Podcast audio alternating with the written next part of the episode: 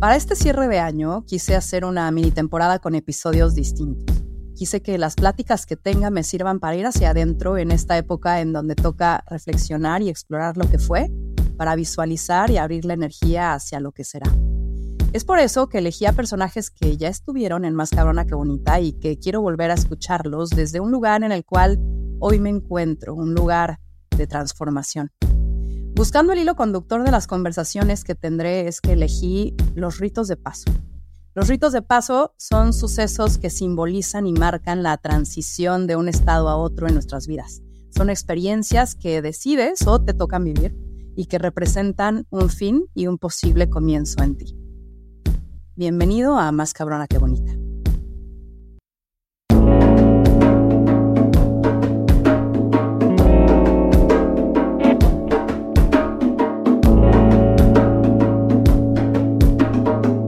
Esto es Más cabrona que bonita. El episodio de hoy de esta miniserie irá hacia hablar de rompernos y construirnos. Leonard Cohen dice, hay una grieta, hay una grieta en todo, así es como la luz entra.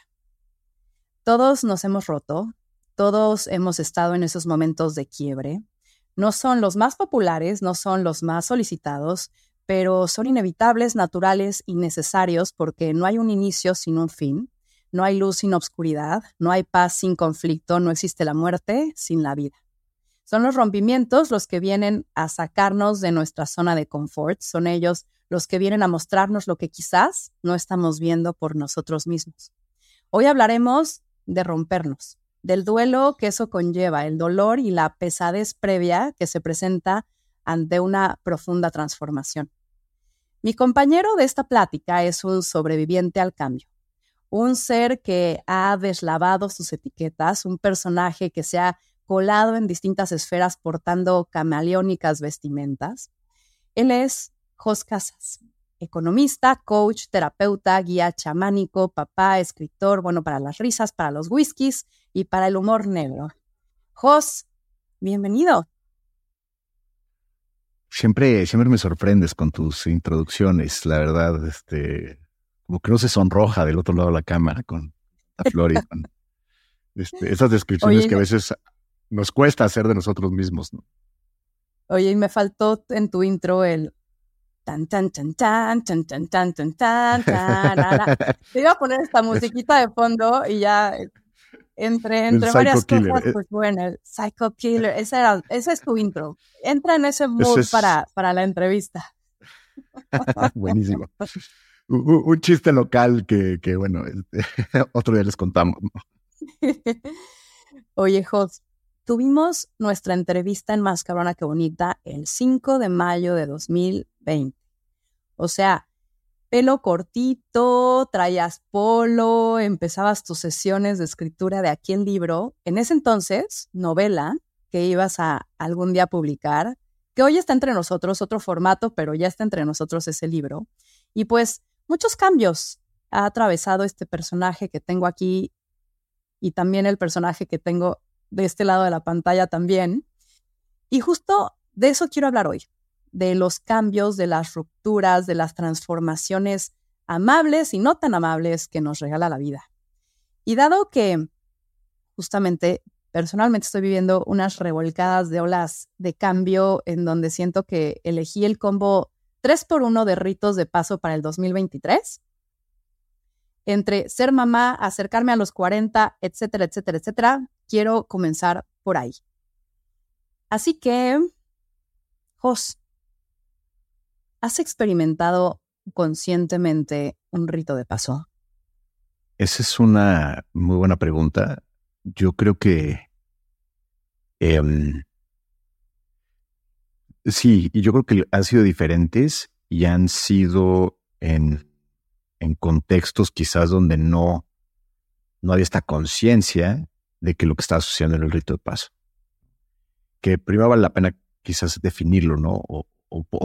Alinear por lo menos la, definición de lo que estamos entendiendo. Pero creo que eh, si usamos un poco el mapa de, de mm, Joseph Campbell, ¿no? Del viaje del héroe, creo que el rito del paso es este símbolo que, que marca una transición, que marca la, la ruptura de una identidad para, para adentrarte en el proceso de descubrimiento de una nueva identidad.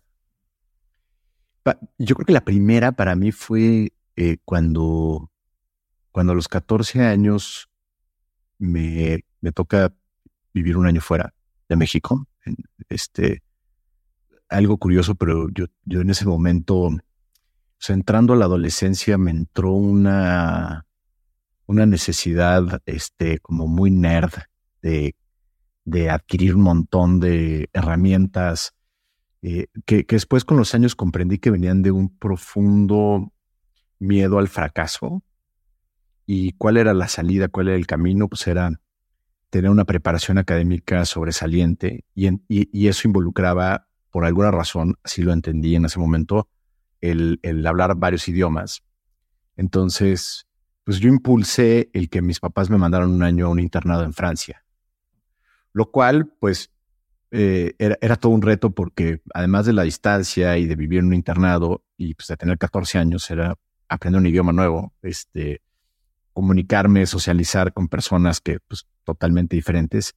Yo creo que ese fue un, buen primer eh, rito de paso. Creo que es el rito de paso que, en muchas tradiciones se celebra justo en esta transición del, del, niño al adolescente, de la, de la independencia, de la autonomía, de quizás cuando se empieza a forjar tu, eh, tu identidad como ser eh, independiente. Recuerdo en ese, en ese año de haber viajado solo, eh, de haber pues, tenido una serie de cosas que hoy, que hoy digo, ah, pues, quizás yo no estoy tan seguro si dejaría que mi hijo René a los 14 años se agarrara un tren este, en medio de Europa sin, sin saber. Este, Celular. No había celulares, no había. Era señales de humo, ¿no? Este, y a veces faxes, ¿no? Este, con los que este, mis padres sabían que, que yo seguía vivo, ¿no? Em, y ese creo que marca un primer, un primer eh, rito de paso. Y después, pues vienen, vienen diferentes momentos de, de transición. Eh, quizás, quizás uno que, que, que, se vuelve muy, mm, quizás no es tan marcado, pero, pero dura un, un periodo importante que es que es la desvinculación de mi identidad como empresario, como restaurantero. Cuando yo empiezo mi camino de exploración, yo, quiero llamarle más un tema de curiosidad exploratoria hacia los confines de la psique, eh, estudiando ciertas cosas y experimentando un montón de otras cosas, ¿no? estudiando temas que tenían que ver con psicología, psicología transpersonal, chamanismo, etcétera, pero también experimentándolo, experimentándolo en mí mismo, em, pues conforme esta yo diría, esta práctica o esta experiencia o esta nueva, nuevo descubrimiento de, de, lo que era la realidad y desde y dónde yo me ubicaba en esa realidad, empieza a haber esta sensación de, de ya no pertenecer a los espacios, a los círculos, a las prácticas, a las pues, comidas, este, fiestas, eh, personas con las que durante muchísimos años pues, me había, con los que me había desenvuelto. Y este es un ritual o es un rito o es un proceso que sigue siendo para mí de los, de los momentos más incómodos de mi vida, eh, porque, porque no sabemos lo, anclados a veces que estamos en ciertas identidades, que cuando las tenemos que soltar, o sea, cuando nos tenemos que desprender de ellas, entramos en un territorio como de tener la, la piel a, a, flor de piel, ¿no? O sea, como porque, porque lo que experimenté durante varios meses es, ya no quiero estar ahí, ya no, ya no necesito estar en esos espacios con, obviamente era, estaba muy vinculado al consumo del alcohol y de, y de fiestas y de este, y, todo lo que eso conlleva en términos del nivel de conversación, el nivel de relación, el nivel de vinculación, ¿no? Que acaba siendo bastante superficial, ¿no? Em, pero por otro lado, eh, mi, mi, mente sí ve estas, estas polaridades. Si no perteneces a eso, entonces el único universo disponible o existente es el de vestirte de blanco o ir a hacer este saludos al sol, al teposteco. ¿no? Y tampoco quería eso, o sea, tampoco me, me sentí en ese lugar. Entonces, de repente e, e, es, curioso cómo la mente cuando está en estos procesos de, de transición de identidades, este, tiende a polarizar ¿no? la realidad, se van los extremos, cabrón. Y, y, y, entonces, cuando te, cuando te identificas en medio de esos extremos, es, muchas veces el pensamiento recurrente era, ¿y dónde pertenezco? ¿Y, con, o sea, a quién le hablo un viernes? ¿Qué plan quiero hacer el fin de semana? Porque ya no quiero lo que así solía hacer, pero tampoco se me ocurre nada nuevo. No sé ni siquiera con quién eh, desarrollar este tipo de actividades. Y, y ese, ese, ese lapso para mí significó, em, yo creo que un punto que, mencionabas ahorita al principio como de rompimiento, porque ahí, ahí cae muy profundo esta, esta identidad asociada a otros. O sea, al final del día nuestra identidad no puede entenderse sin nuestros vínculos, sin nuestras relaciones.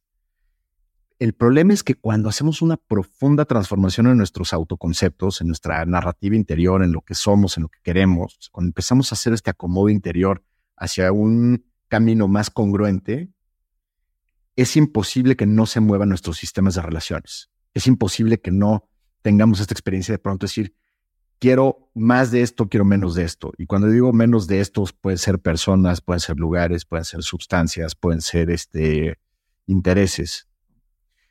Pero esto que parecería muy obvio, en realidad conlleva una ruptura muy profunda, que es la, identidad que me daba ese otro espacio al que pertenecía. ¿no?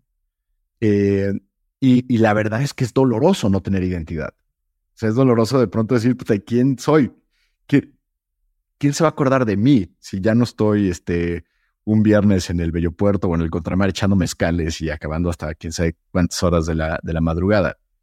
Y de pronto te das cuenta que el mundo sigue, ¿no? El mundo sigue, vale madre si ya no estás tú. Y porque además tu mundo se agranda, o sea, como que deja de, de, solo visualizar a lo que tú estabas enfocando tu, tu, atención, sino que te das cuenta que había otros espacios en donde quizás no sabías que existían, ¿no? Y entonces o tu sea, mundo déjame decirte, yo, crece. Yo, me despertaba los domingos y decía, veía gente corriendo y decía, ¿esta gente qué hace? ¿Qué hace los sábados? para mí era inconcebible no emborracharte un sábado. Para mí era inconcebible no acabar un viernes a las no sé qué horas de la madrugada sin haber consumido una considerable cantidad de alcohol. ¿no? Eso que dices es muy cierto, de repente te empiezas a abrir. Pero la primera señal de la mente es te vas hacia lo opuesto. ¿no? Te vas a volver monje budista y, y, también rechazas esa idea porque dices, para nada, yo no pertenezco a ese lugar, ¿no? Oye, ¿y qué, detona, qué detona esa, ese ponerte incómodo para el proceso de, romperte y transformarte? ¿Y qué has descubierto necesario de rompernos? O sea, yo creo que lo que detona es, es un... Yo, creo que empieza, es como una especie de, de proceso de gestación en donde en donde creo que las, las manifestaciones más evidentes son la incomodidad. yo te podría decir que varios años antes del punto pivotal de mi, de mi, como que este breaking point de mi vida, eh, pues se fue, se, se, fue acumulando, se fue empujando por, por, por no estar cómodo. O sea, porque de pronto dices, bueno, a ver, es que estoy donde quiero estar, estoy haciendo lo que quiero hacer.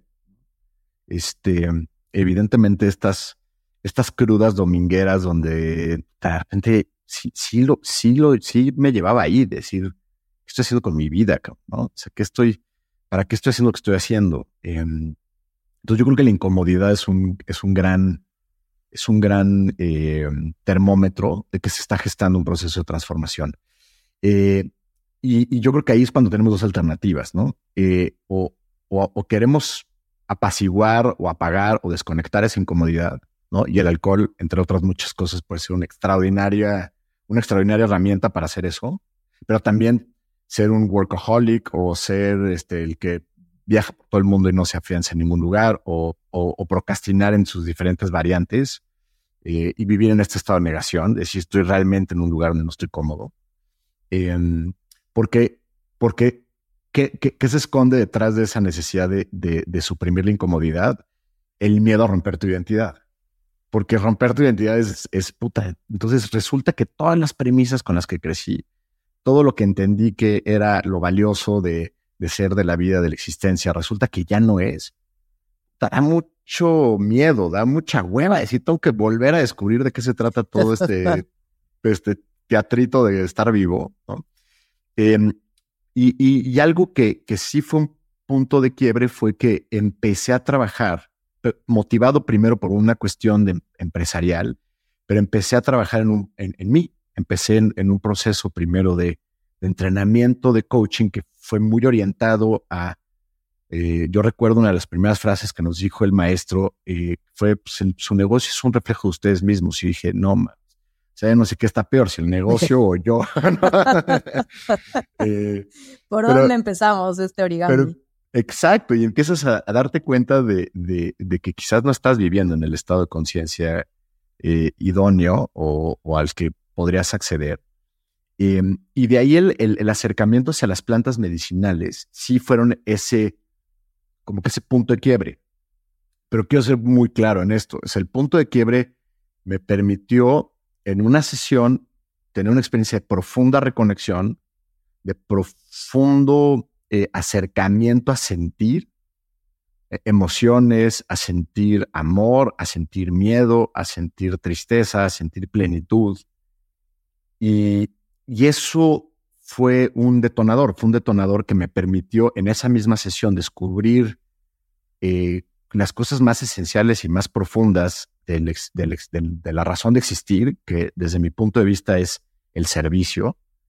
Eh, y, toda la gente que, que, nos escucha, que se pelea con la idea de cuál es mi propósito, se las resuelvo en una, facilísima. Tu propósito es servir. ¿Cómo? Ese ya te toca a ti. ¿no? Pero el propósito como ser humanos es servir. Y, y, a veces esas verdades tan directas y tan simples eh, nos confrontan porque es, no, bueno, pero, pero dime si tengo que irme a África a salvar millones de vidas o mantenerme como abogado en mi despacho. No lo sé, eso ya depende.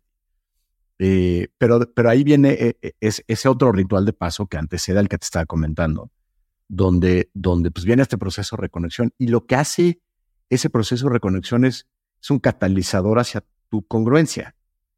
Entonces, entonces, esa incomodidad por estar en lugares donde no querías estar, con personas con las que no querías estar, pues se vuelve mucho más difícil hacerte güey contigo mismo, decir, pues me allá, me la aguanto o está cómodo porque, eh, no sé, porque pues, simplemente para evadir. Y ese, es, y ese es un catalizador que yo creo que las plantas medicinales nos regalan con un disclaimer muy importante, que es, si ya viste que te incomoda y ya viste que te tienes que mover del lugar y no te mueves, entonces agárrate porque entonces ahí es cuando yo creo que la vida o el destino o el universo o Dios o como le quieras llamar, te va a sacar de ese lugar de una manera quizás no tan, no tan amorosa y tan amigable. Agradable. Ese, ese, es mi... Oye, y, y en este proceso, de incomodidad, en donde pierdes la identidad, en donde lo que pensabas que sabías ya no existe, ya no sabes, estás confundido. ¿De qué te agarras? O sea, ¿de qué te agarras cuando estás atravesando en un momento de turbulencia donde la brújula, puta, o sea, ahora sí ya no sabes ni a dónde te está llevando? Te voy a hablar por mí, pero yo creo que sí es algo que puedes trasladar o, traslapar a cualquier proceso de transformación. Eh, creo que te agarras de tu propia, de tu propia intuición. Em, porque aquí es donde empieza a haber un, juego muy interesante entre, entre el destino que determina tu corazón, ¿no? Tu esencia, para qué viniste a este mundo, y las narrativas que separan de la mente, las narrativas separatistas de la mente. Eh, ¿Y cómo las distingues? Es bien fácil. Cada narrativa que construyes alrededor de escenarios catastróficos, de miedo, de por qué no, por qué, por qué eso que intuyes es una mala idea, es mente, es mente del ego, es nuestro, nuestra necesidad de protegernos, de cuidarnos, porque, porque hay un conflicto esencial con el que crecemos desde muy niños, que es el conflicto entre mi autenticidad y mi vínculo. Este, este conflicto lo define muy bien Gabor Mate. Entonces imagínate, eres un niño, recién nacido, un bebito, como tú comprenderás, eh, y, que, y que de pronto se ven estas dos necesidades en tensión, en conflicto. Empieza a ver, por un lado, eh, una necesidad de expresarnos de manera auténtica, de, de pedir o de exigir ciertos temas, de, de, expresar necesidades, que pueden ser necesidades de afecto, de vínculo, etcétera. Y por otro lado está la necesidad de pertenencia, ¿no? De formar parte de un entorno, de una familia, de mamá, papá, o sea, de, esa conexión que nos va a dar, pues, los elementos necesarios para sobrevivir. O sea, no es, no, no es menor lo que está en juego. Pero ¿qué pasa? Mamá y papá empiezan a poner ciertas condiciones. Y muchas de esas condiciones, y primero mamá y papá y después la este, comunidad, sociedad, escuela, tal, tal, tal. Entonces, esas tienen que mutilar tu, tu autenticidad para poder conectar con el vínculo, ¿no? Entonces, e, en, este, en esta tensión se empieza a construir tu identidad. Se empieza a construir tu identidad de, ah, pues yo soy el que es bueno en la escuela, el estudioso, porque eso me da palomitas y aplausos y abrazos de mamá y papá. O, o mi identidad del rebelde, ¿no? O sea, si yo, si yo este, hago desmadres cada, en, cada situación o me revelo a la autoridad, esa es, la manera en que encuentro vínculo, porque entonces llamo la atención de mamá y papá, porque me voltean a ver, ¿no? o, construyo la identidad del emproblemado, del enfermo, del adicto, del que todo el tiempo está en broncas, porque eso me vuelve a generar, ¿qué? Vínculo. O el, cuarto, y este, por si todavía les falta uno que para que les caiga así como el, les resuene, el, el, rescatador, ¿no? Este, entonces yo de pronto ante, muchas veces ante situaciones de caos en casa y tal, tal, tal, yo, yo empiezo a asumir la responsabilidad de que depende de mí el orden, la armonía del hogar. Entonces, y, cada una de estas, pues, es, reprime o suprime ciertas necesidades a cambio de encontrar el vínculo. Entonces, haciendo fast forward hacia adelante, yo creo que lo que, lo que empezamos a experimentar en lo que muchas veces llamamos crisis de media vida es esta identidad, este, no esta identidad, esta esencia de nuestra autenticidad que empieza a reclamar su lugar y que empieza entonces a cuestionar esta identidad que, se implantó para obtener vínculo. ¿no? Entonces viene una ruptura necesaria. Esa es la ruptura de, del, rito de paso, de la transición del espacio conocido al espacio desconocido, del, viaje del héroe. Cuando el viaje del héroe realmente se sale de su comunidad, viene esta gran traición a lo que venimos siendo, ¿no? a nuestras relaciones, a nuestros vínculos, a nuestros sistemas, para emprender un viaje, un camino hacia algo desconocido. ¿Cuál es ese viaje desconocido? Quizás la resolución de este conflicto. Pero, pero llevándolo otra vez a, esta herramienta es poder reconocer, poder encuerpar y llevar a sentir y decir, es que esto es lo que tengo que hacer. Y evidentemente la mente, ¿qué está haciendo? Está protegiendo este conflicto, está protegiendo este vínculo.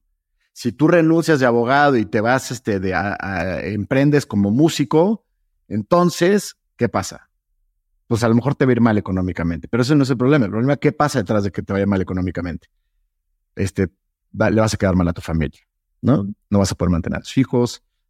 ¿Y eso qué significa? ¿Cuál es el miedo primario detrás de eso? Vas a romper tus relaciones de vínculo. ¿Y qué significa romper tus relaciones de vínculo? Porque aquí ya no está hablando el adulto, está hablando el niño. Significa morir. Porque un niño sin vínculo muere.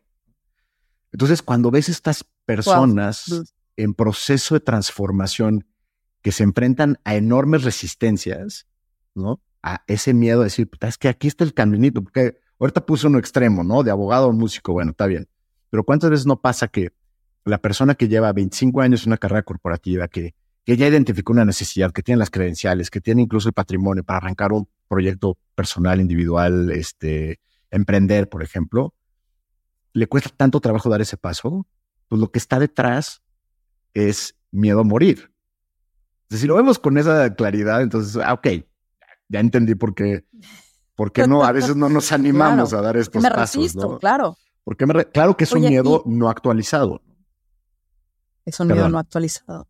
y, justamente, a ver, este romperte, pues trae estas, estos miedos, estas inseguridades, muchas vulnerabilidades y también una pérdida de control, ¿no?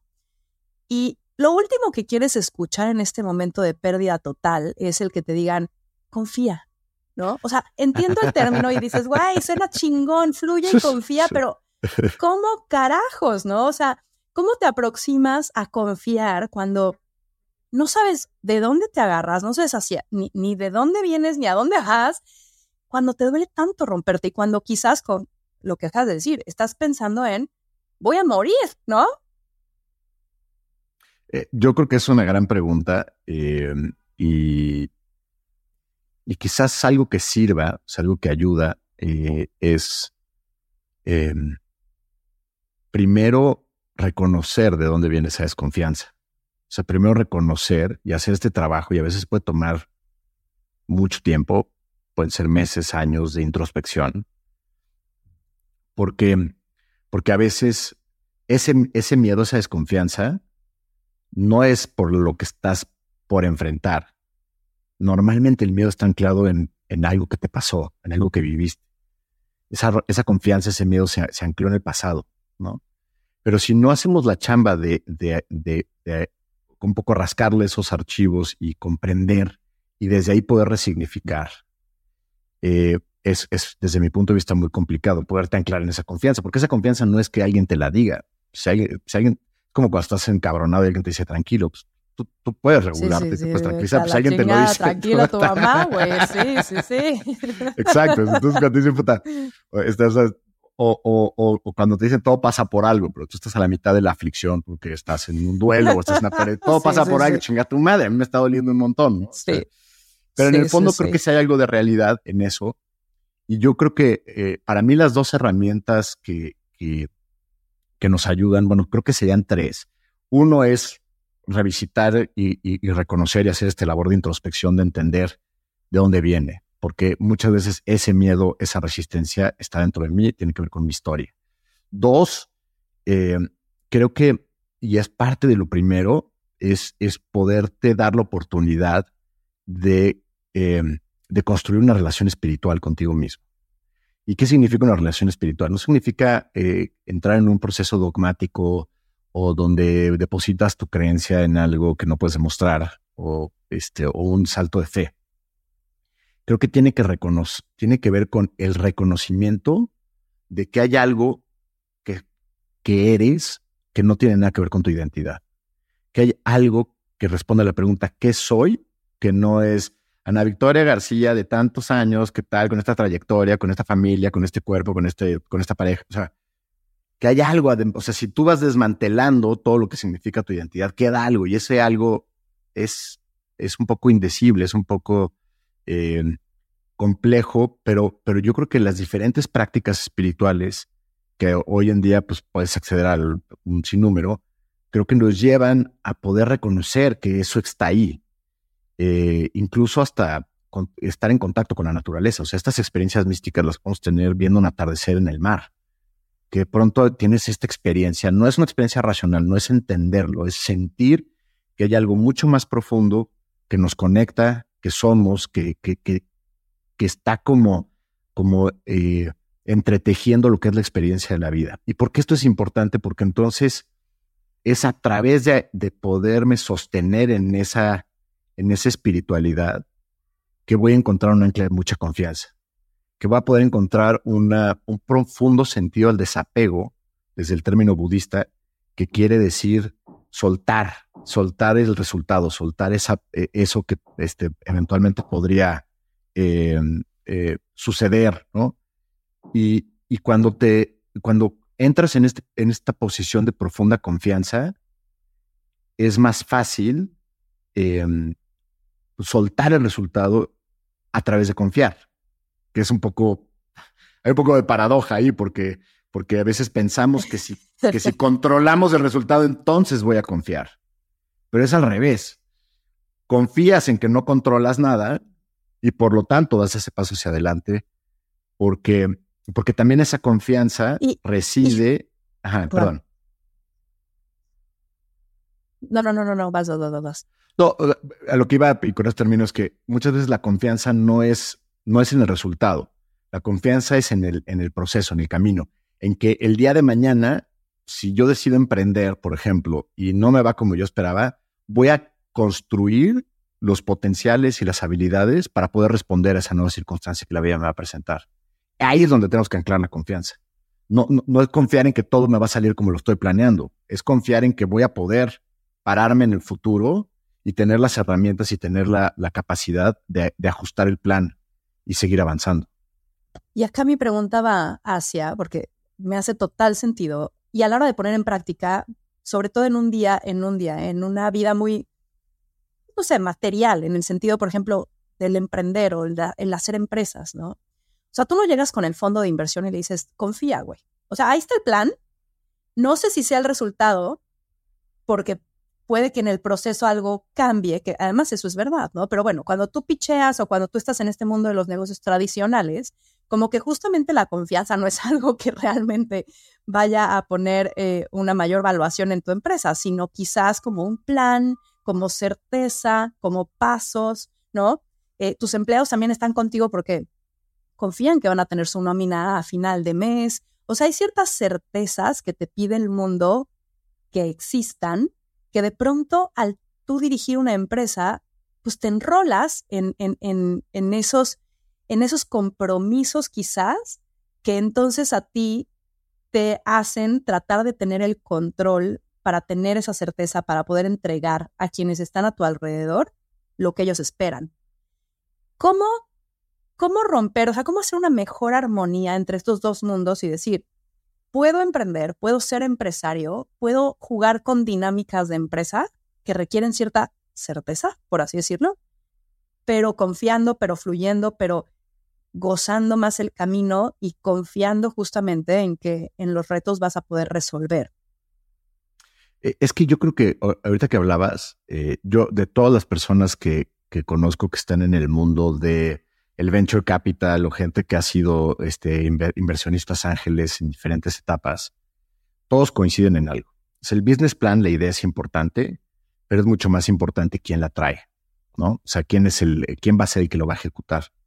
Entonces, en el fondo, sí es un tema de confianza. O sea, más que del plan es de confianza. Em, entonces, obviamente es ¿qué, qué desarrolla la confianza. Hay un modelito de Stephen Covey, creo que es, que dice, bueno, tener una intención clara, ¿no? Tener los valores en el lugar adecuado, tener las herramientas, ¿no? Y tener, y haber dado resultados. Entonces, si tú, por ejemplo, este, eh, o, si yo te dijera hoy, hoy, ¿sabes qué? Te traigo una, te voy a traer una idea de negocios donde vamos a hacer este, un modelo de inteligencia artificial para este, hacer pasteles en masa, ¿no? Vas a decir, bueno, ¿y tú qué carajo sabes de pasteles o de inteligencia artificial o, de producciones en masa? ¿No? Eh, a lo mejor confías en mí, confías en mi intención, pues, pues, yo te conozco y sé que vas a ser una persona honesta, pero eso no es suficiente para construir confianza. También necesitas este, habilidades, necesitas eh, herramientas y necesitas a lo mejor un track record que te permita pues, ir construyendo sobre esa confianza. Ahora, eh, si entendemos que, que, nuestra, que la mayoría de nuestras decisiones, no la mayoría, el 100% de nuestras decisiones son emocionales, el 100% de nuestras decisiones son emocionales. Eh, y después viene un proceso de justificación racional. O sea, el orden es, yo tomo una decisión, puedo leer y puedo tener todo el research y puedo hacer toda mi investigación y tal, tal, tal, y eso puede ser que influya en mi seguridad hacia tomar una decisión. Al final la decisión la voy a tomar desde un lugar emocional. Y después voy a justificarla diciendo, es que esta era la mejor decisión por X o Y o Z. Pero ¿qué es lo que pasa? Y eso lo veo de manera muy común en, en personas que están en altas posiciones de liderazgo. Ha habido una tendencia desde Descartes, hace no sé cuántos siglos, a decir, pienso luego existo. O sea, mi razón tiene que estar por encima de mi emoción. Eh, hay una jerarquía implícita y sobre todo hoy se sostiene mucho en, las personas que están en, en, las empresas.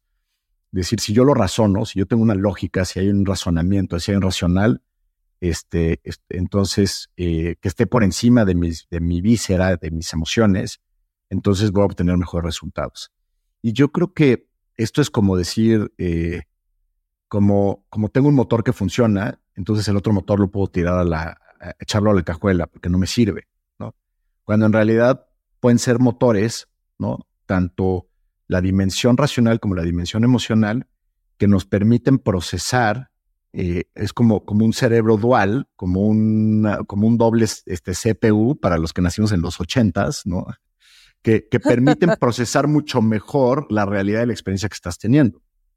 Entonces, eh, este proceso de, de, reconexión nos debe permitir entender la naturaleza de las emociones que está detrás de mis sesgos que me van a llevar a tomar decisiones. Y, yo creo que en el fondo, eh, para mí una, una, ecuación bonita es, o sea, analízalo desde la mente, eh, evalúalo quizás de la mente, pero la decisión, siéntela. Y cuando la sientes, confía en que lo que estás sintiendo. Eso no significa que siempre te va a salir bien, pero que quizás esas decisiones que incluso te lleven a caminos que no deseabas, son parte de tu proceso de desarrollo, son parte de tu proceso de aprendizaje y crecimiento. Y una vez que tomaste la decisión, que es un proceso emocional, regrésalo a la mente. O sea, no, no, no, no intuyas si el contrato está bien hecho, ¿no? O sea, no sientas si el dinero cayó en la cuenta. Ahí sí haces tu, ¿no? O sea, ahí sí aterrizas, ¿no? Revisas, contratas un buen abogado, este, haces, haces tus Exceles lo, con, con, con la mayor diligencia posible.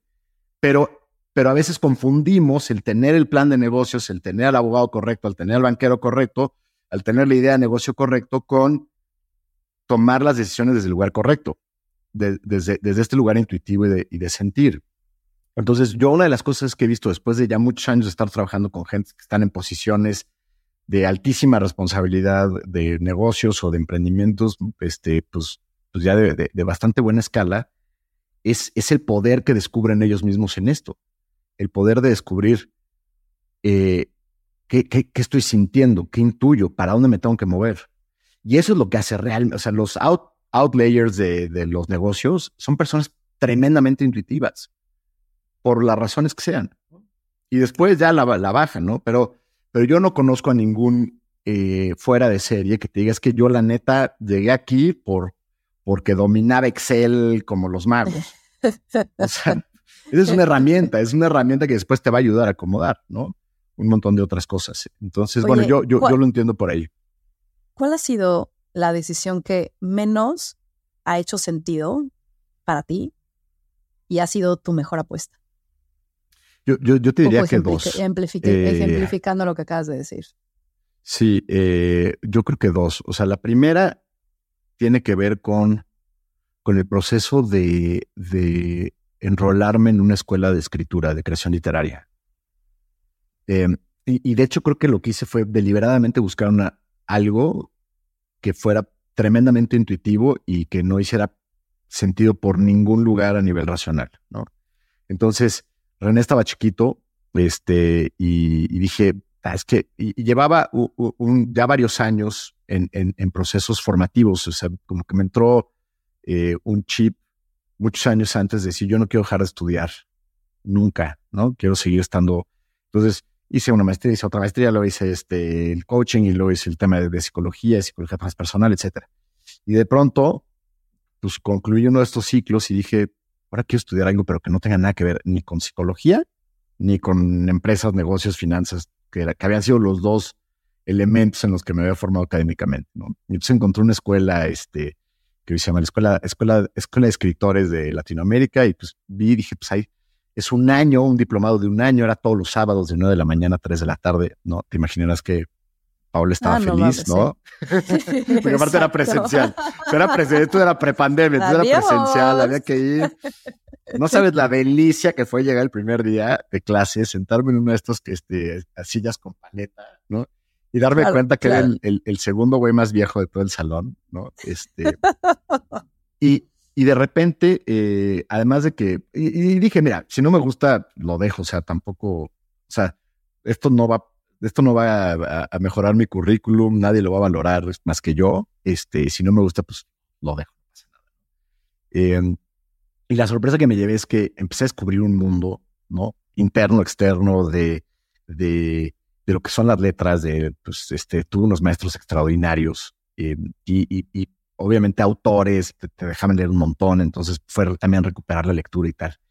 Em, que esto me llevó a, recuperar una frase de, de, de Neil deGrasse Tyson que me encanta, cuando me encantó cuando lo escuché, que dice, cuando, cuando expandes el perímetro, cuando expandes la superficie de tu conocimiento, expandes el perímetro de tu ignorancia.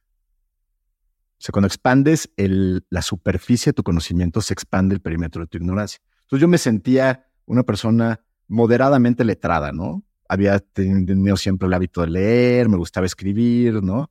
y de repente llegas a una escuela y te empiezan a hablar de autores que pues, que nunca has leído, que nunca habías escuchado mencionar. Empiezas, entonces, otra vez, ¿no? Abres una puertita de un territorio que según tú conocías y te encuentras con un perímetro de ignorancia que una de dos, o te asusta y dices, yo pensé que me las sabía todas, o, o te alimentas de esta curiosidad de decir, wow, ¿no? Aquí abrí la caja de Pandora y, y, empiezas a descubrir un montón de cosas que, pues que no sabías que no sabías. Eh, la segunda cosa fue que, eh, que al, al, hacer un movimiento tan divergente, tan intuitivo, tan poco eh, racional, encontré la bisagra que unía el mundo de los negocios y el mundo de la psicología. O sea, la literatura, la capacidad narrativa, o sea, las historias que contamos, las historias que se impregnan en nuestra psique, en nuestra experiencia de vida, este, tiene que ver con narrativas que conectan emocionalmente. Y eso es lo mismo que pasa a nivel, a nivel, de, a nivel de nuestra psique. O sea, somos las historias que nos contamos, ¿no? Estamos condenados a convertirnos en eso que pensamos que somos. Entonces, y, por otro lado, del lado empresarial, no hay una empresa exitosa, no hay una empresa sobresaliente que no, que no, que no esté em, construida sobre una, sobre una gran narrativa, sobre la historia del fundador, sobre la historia del producto, sobre este, su, su capacidad de conectar con, con el consumidor. Entonces fue, fue increíble porque entonces de pronto dije, e, estos dos universos que, que, que parecían tan alejados uno de otros, ¿no? La psicología y los negocios. Y, y un tercer elemento que todavía parecía más lejano a cualquiera de esos dos que tenía que ver con la literatura, como que ahí fue el, algo que los embonó y que, y que, y, que es bien interesante porque, porque al final del día son herramientas que, que hoy en mi práctica, en los procesos que llevo, en los procesos que acompaño, pues están las tres ahí, ¿no? Y a veces hablamos de la narrativa, hablamos de las historias, y a veces hablamos de, las valuaciones y las empresas y la estrategia, y a veces hablamos de trauma y de este, pues, procesos cognitivos, introyecciones, este, mecanismos de defensa. Pero al final, eh, yo creo que pues son, son diferentes puntos de vista sobre, sobre una misma cosa que es esta, este gran misterio, esta gran complejidad de lo que somos, de, de nuestras identidades, de nuestra psique, de nuestra experiencia humana que, pues que yo creo que es, es imposible solamente abordarla desde una sola perspectiva. Y esa narrativa también te permitió juntar un compendio de cartas a tu hijo René, porque tú te convertiste en papá. Y ese libro, que quizás empezó con una novela que sigue ahí, ¿eh? sigo esperando leerla algún día, resultó en un libro para René. Tengo varias preguntas acá. ¿Ya le has leído este libro o cuándo le vas a entregar este libro a René? Y cuéntanos un poquito de qué va. O sea, yo ya lo leí, pero para que nos escuchen, este señor que tenemos acá, este Don, es un papá psicodélico que ha vivido muchos procesos de transformación con muchas herramientas, eh, entre ellas también la psicodelia. Eh, y, y, de hecho de eso va un poco este libro, ¿no? De contar tus, tus vivencias, tus relatos, lo que, lo que has estado viviendo alrededor de acompañar y de abrazar y ver crecer la vida entre tus brazos. Entonces, cuéntame un poco de qué va. Eh, es, este, este, este, proyecto en realidad empieza sin, sin esa intención de convertirse en un, en un libro y menos un libro publicado, sino eh, muy pocos meses después de que nació René, me empecé a dar cuenta que había un, pues una, eh, como una mala broma de, la vida, del destino, que es, lo efímero de la memoria, ¿no? Y porque pasaban muchas cosas que no quedan capturadas en ningún lugar, ¿no? Y tú lo estás viviendo ahorita, ¿no? Este, eh, que empieza a lo mejor, eh, este, eh, tu hijo empieza a decir cosas, empiezan a hablar, empiezan a mover, empiezan a pasar cosas que, que que en su momento dices, esto se va a quedar grabado, esto me va a acordar toda la vida. Y de repente dos meses después empiezas, dices, Calla, calla, yo escribí y tengo ahí muy bien lo que me dolió el parto, como para que al menos tenga un recordatorio de decir, no tengas cinco, acuérdate de esto. Claro, yo, y, y, yo estoy convencido de que esa pérdida de memoria es un instinto de supervivencia como especie, ¿no? Porque si todos recordáramos todos los días lo, lo complejo que son esos primeros meses, digo, para las mamás mucho más, pero pero toda la, tensión que surge en esos primeros años o esos primeros meses de paternidad, yo creo que nadie tendría más de un hijo. ¿no? Entonces tiene que haber este proceso como de, como de atenuar los recuerdos, ¿no? Y sobre todo las emociones asociadas a esos recuerdos para aventarnos a hacer un, segundo, un tercer hijo. Pero, pero bueno, en, ese contexto yo empiezo a documentar, o sea, abrí un blog privado, cerrado, donde yo cada, más o menos cada tres, cuatro semanas escribía algo, como un poco haciendo un compendio de estas cositas que iban pasando y tal, tal, tal. Eh, eso a la par de que escribía la novela, que por cierto la novela todavía está en un cajón, esa todavía, este, todavía no ve la luz.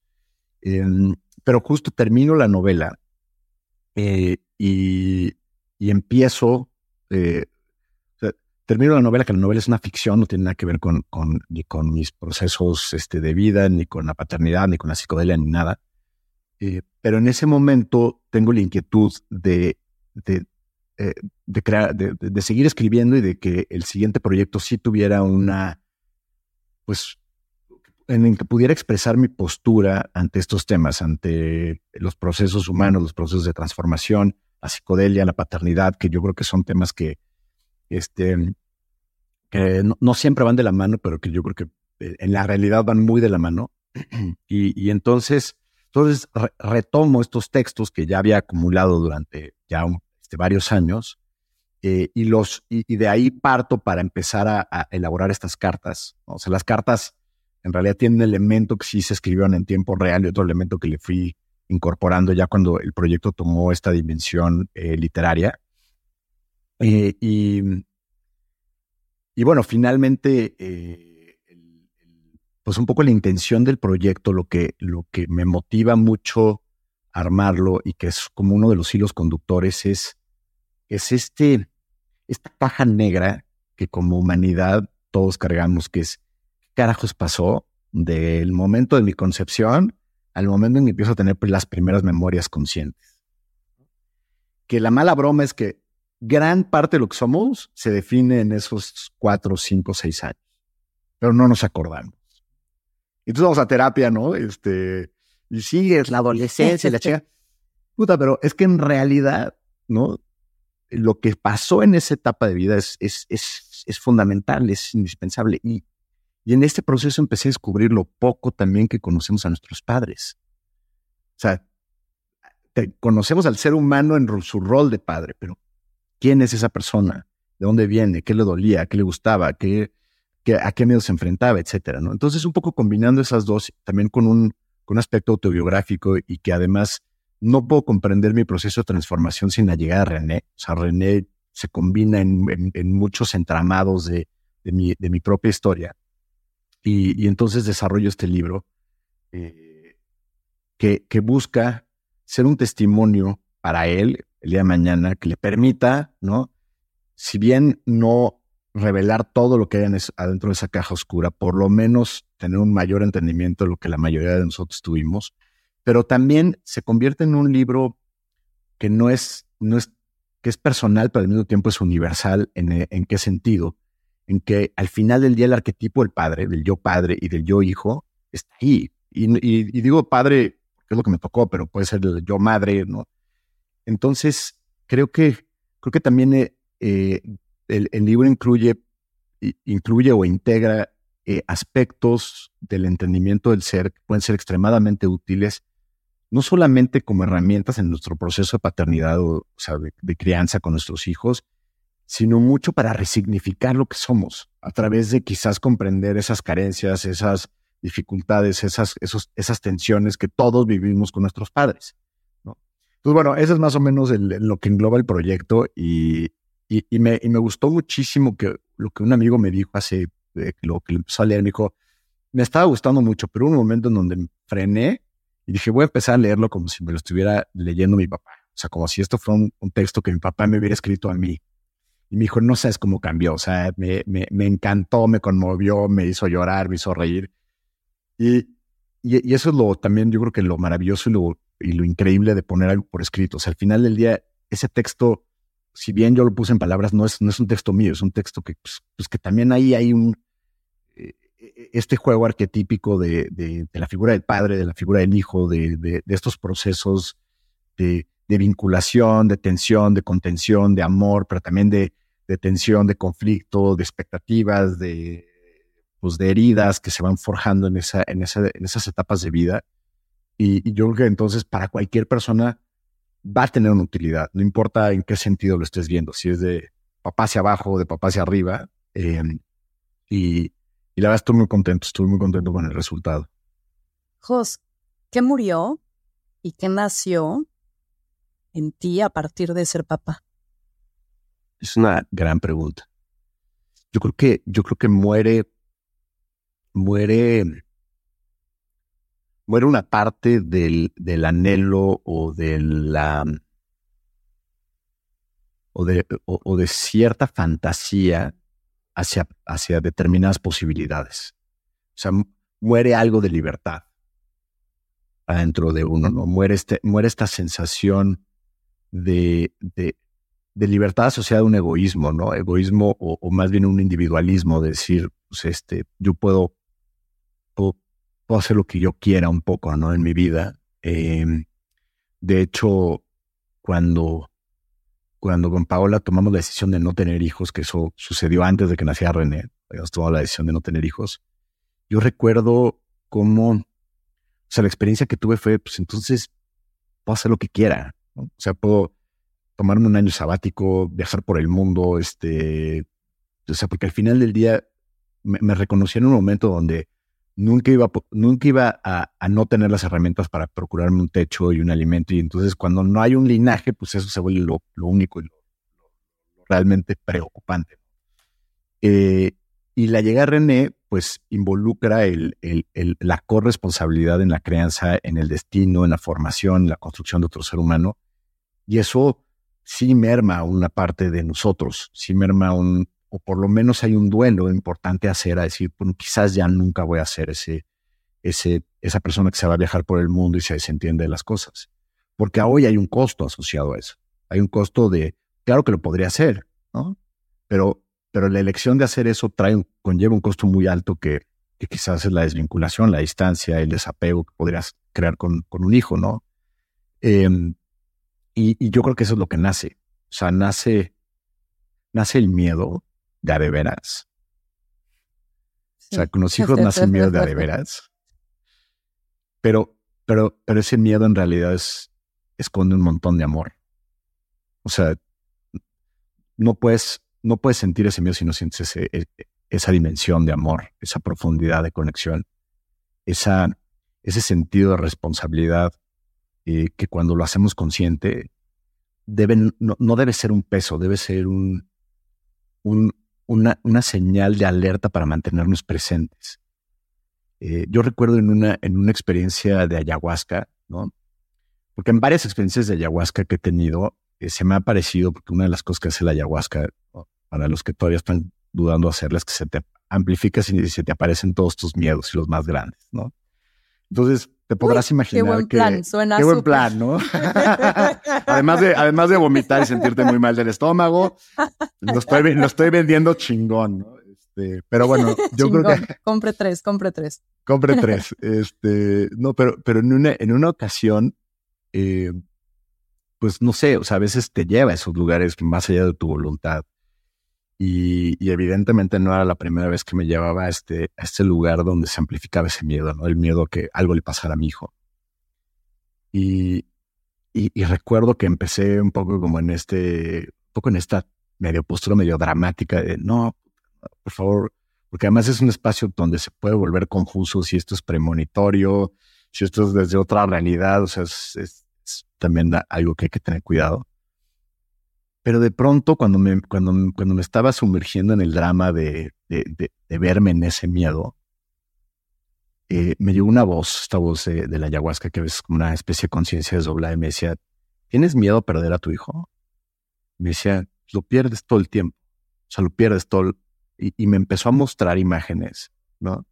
De, ya sabes, René jugando y yo con el teléfono, este, de que estás, este, hablando, y, y, entonces fue de repente un, putazo, ¿no? Como al, ¿no? Nos encanta melodramatizar la pérdida de nuestros hijos y el, y, el miedo que eso nos provoca, que un día les vaya a pasar algo y tal, tal, tal. Y, el mensaje fue durísimo, fue, o sea, lo quieres, no lo quieres perder, ahí está, voltealo a ver, conecta, vincúlate, deja de distraerte en pendejadas, ¿no? O sea, porque ese es el espacio que hoy tienes con él. O sea, hoy tienes ese presente. Entonces, si te haces, si no te haces presente, ya no estás perdiendo. O sea, ¿de qué hablas? ¿De qué miedo hablas? ¿De que un día este, lo atropellen o lo... No, ahí está, ahí está, ahí está tu posibilidad de elegir entre si lo pierdes o, lo tienes. Y, y puta, fue, fue, fue durísimo. Y yo creo que eso terminó de, de, revelar un poquito la, la, intención del título del libro, ¿no? O sea, vivir infinito. Em, ayer en la noche justo hablaba con René, ¿no? Tuvo, tuvo un momento de, como de mucha tristeza, lo estaba acostando y me, me empezó a decir, ah, René va a cumplir seis años, ¿no? empezó a decir, es que no quiero crecer, no quiero crecer, no quiero, que ustedes crezcan porque un día se van a morir y yo me voy a quedar solo. Y empezó a tener un poco todo este pues, este rant emocional vinculado a tristeza y miedo. Este, y, yo le decía, este, le decía, tú sabes, tú sabes que, tú sabes que papá te escribió un libro, ¿no? Y ya se lo he dicho muchas veces. Me dijo, sí, sí. Y le digo, ¿sabes cómo se llama el libro? Me conoce. Le digo, se llama Vivir Infinito. Digo, porque, porque ahí escribí y ahí te, te explico cómo, cómo le vamos a hacer para vivir infinito. Entonces, no te preocupes, lo, eh, eventualmente lo vas a leer y vamos a entender cómo podemos vivir infinito. Y entonces me decía, pero es que nadie puede vivir infinito. Me decía, cuando tengas 100 años te vas a morir. Yo, yo por dentro, ojalá, ojalá lleguen a 100 bueno, no, la idea del niño. O sea, si llegas a los 100, ya pelas, ¿no? Este, pero, pero, pero justo la, el, título emerge de, ese, de, esa, de esa reflexión, ¿no? De, de, o de ese insight más que reflexión, de esa, de esa sensación que es que es la vida infinita es, es presente. Es, es efímera, pero es presente, pero eso es el infinito. Sea, vivir infinito es vivir en el presente. Y sé que suena a lo mejor a súper cliché de este, cuenta de Instagram, de gurú de cuarta, pero cuando lo vives, cuando lo experimentas, cuando te cae así de cabrón el 20, o sea, cuando en un expansor te dicen, estás perdiendo a tu hijo todo, cada vez que no lo volteas a ver, cada vez que lo ignoras, cada vez que estás demasiado ocupado en otras pendejadas, y cuando te puedes permitir estos espacios de conexión, ¿no? Estos espacios de escucha, estos espacios de vínculo, eh, yo creo que, yo creo que eh, eh, esta verdad se, se convierte en algo totalmente integrado. Soy y, y, para, para aquellos que estamos justo en este proceso de, de reencontrarnos, ¿no? Porque te cae de pronto de un día para otro, aunque hayas estado embarazada nueve meses, eh, de un día para otro te conviertes en mamá y lo ves y, entiendes las dinámicas de, no dormir y de preocuparte y de los miedos que antes los imaginabas, pero ahora los vives. ¿Qué, qué te sirvió a ti o a la distancia ves que sería útil para este hacer las paces, para este entre aceptación, pero quizás curiosear y emocionarte por esta nueva versión, por soltar y desprenderte de, estos anhelos y estas ideas, de lo que pudiera ser, ¿no? Eh, y realmente como, como abrazar con fuerza esa nueva ave fénix que resurge de este rito del paso tan grande que es convertirse en papá. Es que yo creo que no estaría, no estaría tan distante de lo que hablamos al inicio. O sea, yo creo que lo que, lo que nos impide vincularnos, lo que nos impide conectar profundamente con, con nuestros hijos y por ende con nuestro rol, con esta nueva definición de lo que somos, que ya no somos lo mismo. Hay una parte de nosotros que murió, hay una parte de nosotros que durante un periodo de tiempo se siente otra vez desprotegido, sin identidad, sin, sin, sin tener claro qué carajos queremos y qué somos y, eh, y otra vez, ¿no? Las polaridades. Pasé de ser la empresaria, este, independiente y tal, tal, tal, a ser la, la mamá que los lleva a las fiestas de kinder, ¿no? Y, ahí como esta otra vez a polaridad y dices, no, no, yo tampoco quiero ser esto, ¿no? De acá. Pero, pero yo, yo, yo creo que lo que nos impide con, conectar, que nos impide vincularnos, tiene que ver con nosotros. O sea, tiene que ver con nuestra historia, tiene que ver con, con, yo creo que capas de la cebolla, por más que hayamos hecho trabajo personal, por más que hayamos hecho 25 años de terapia y 450 psicodélicos y 27 retiros, siempre vamos descubriendo nuevas capas y los hijos son un detonador de eso, o sea, son un detonador de nuestras heridas de infancia, de nuestras fuentes de desconexión, de nuestros conflictos interiores, vínculo, eh, vínculo autenticidad. Entonces, em, creo que es, creo que, creo que más que, más que responder a una, con una pildorita de, de, como de apps, conéctate por aquí, ¿no? Velos de esta manera que, que yo creo que no resuenan o no, no, no, no, no fraguan realmente en, esto que significa es, es eh, yo creo que es primero sí hacer un profundo o mantener en la medida de lo posible esta conciencia de que todo lo que me detona la relación con mi hijo, eh, lo positivo y lo negativo tiene que ver con mi propia historia y que en la medida en que yo vaya trabajando esto, va, a ir mejorando el vínculo, va a mejorar esa relación, va, voy a acercarme más a este, este lugar de aceptación y de gozo y de compasión conmigo mismo, incluso cuando, cuando no haga las cosas como, como, me gustarían.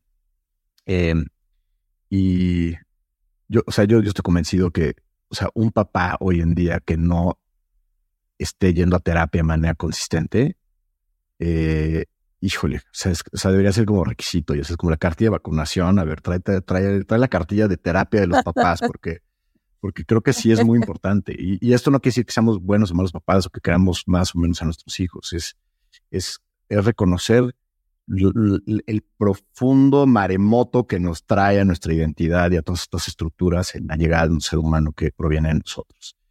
Em, y, y, yo creo que de, y, eso nos va a permitir ejercer una paternidad desde el vínculo, desde poder reconocer cuáles son las necesidades del niño, no, no cuáles son mis heridas que estoy proyectando a través de vengarme con mi hijo o a través de compensar con mi hijo, sino poder yo trabajar en, mis propios detonadores, en mis propios eh, conflictos, heridas, como le quieras llamar, y poder estar ahí, poder eh, observar, poder acompañar, poder contener, también con un enorme grado de desapego.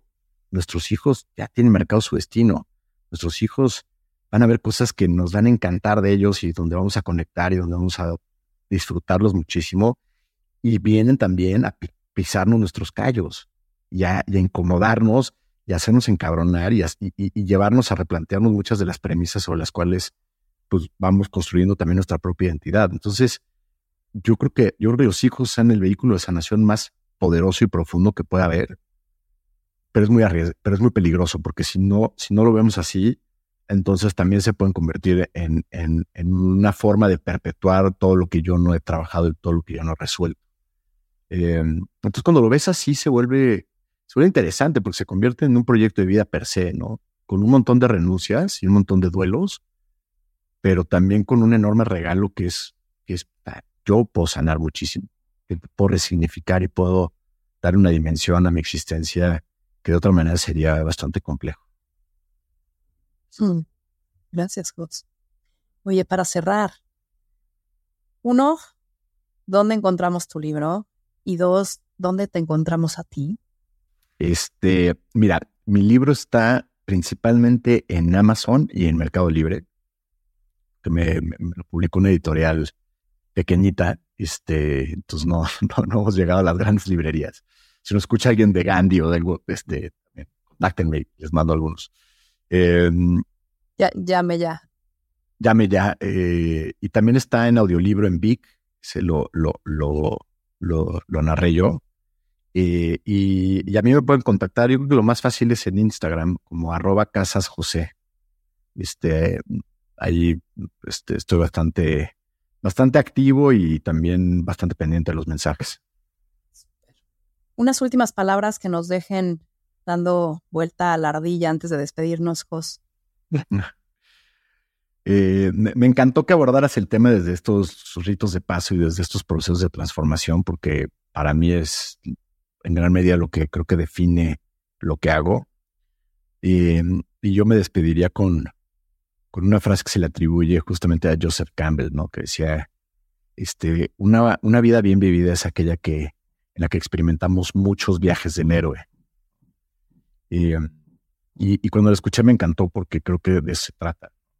Y cada vez que llegamos a un punto de estabilidad y cada vez que llegamos a un lugar donde ya nos la sabemos, ¿no? Donde ya tenemos, entre comillas, el territorio eh, cómodo y donde ya eh, sentimos que no sabemos todas las respuestas, pues es quizás un buen momento para, o, para esperar, porque yo creo que la vida en sus, en sus expansiones y sus contracciones a veces nos empuja, o nosotros mismos motivarnos a, volver a abrir este, este camino de lo desconocido.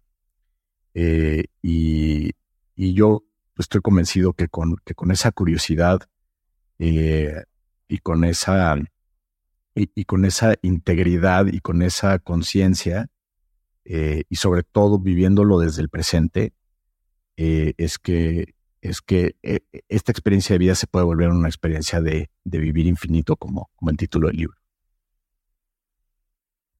Muchísimas, muchísimas gracias, Jos. Gracias por ser parte de mi proceso de rito de paso personal. y pues a todos los que nos escuchan, gracias. Esto fue más cabrona que bonita. Muchísimas gracias. Gracias a todos. Si estás disfrutando de este episodio, recomienda más cabrona que bonita a tu familia, a tus amigos y en redes sociales.